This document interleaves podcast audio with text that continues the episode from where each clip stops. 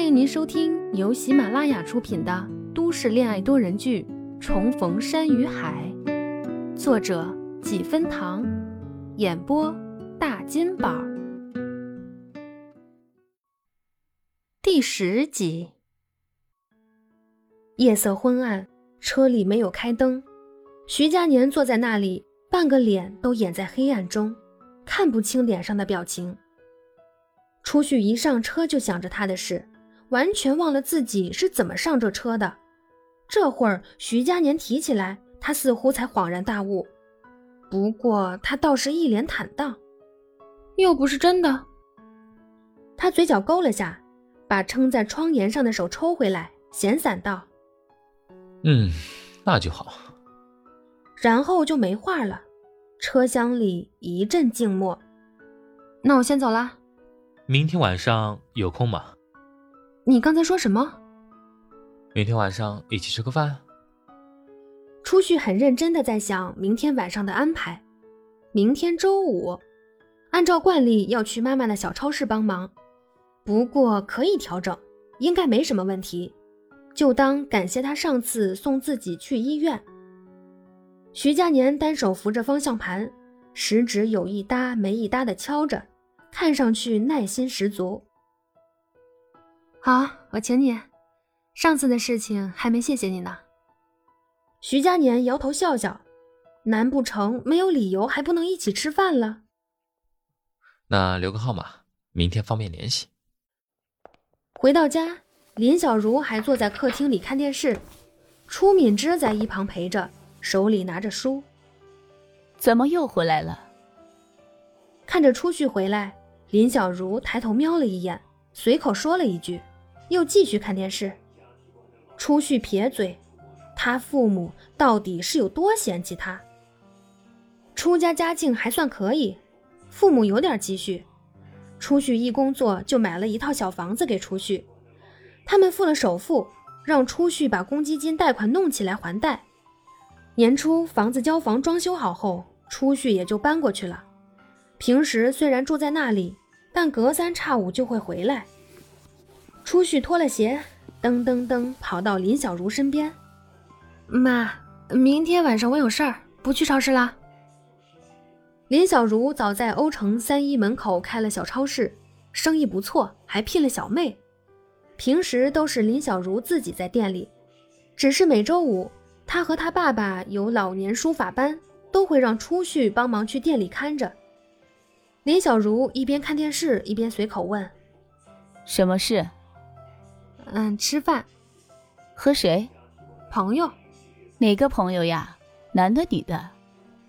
初旭白眼，哎呀妈，给我点人身自由、交友自由吧。哎，不对，你这反应有情况啊？没情况，就和一朋友吃个饭。我和你说了，我明天不去啦。爸，明晚书法班你自己去啊。初敏之点头表示没意见，林小如还是不松口。一周一次的乐趣，她可不想放弃。几点吃饭？要不你下午早点来，帮我开一个小时，我去上五点的那个班。他老妈到底对他的书法班有多执着，少一次都不行。徐佳年洗完澡回来，看到手机里有两条微信。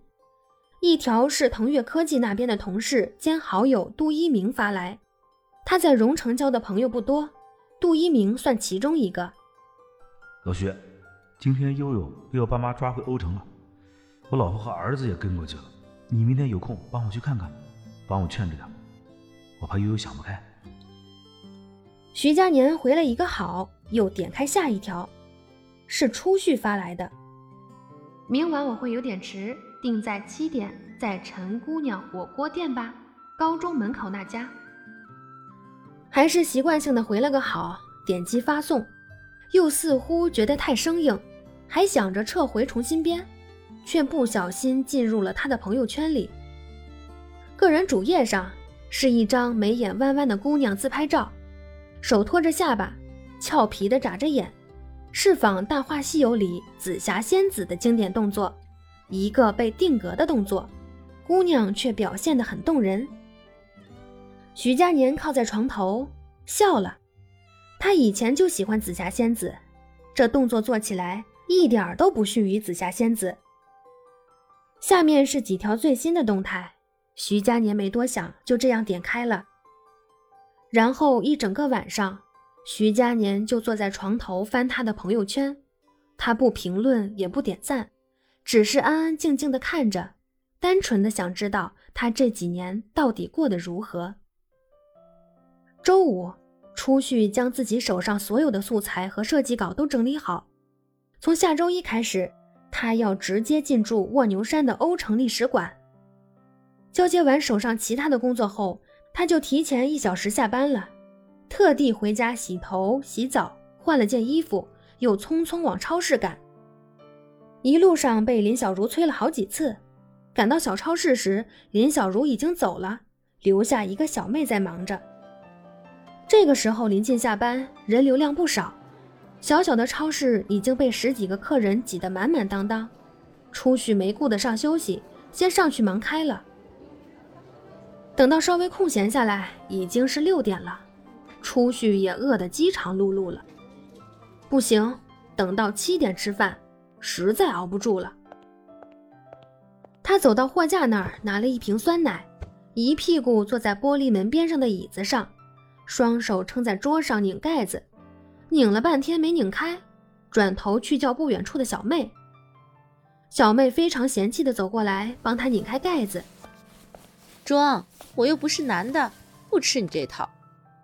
哎，大姐，我真的是饿得全身无力呀。小妹拧好盖子，把酸奶递给他，还在他肩上重重的拍了一下。都说啊，这女人的手。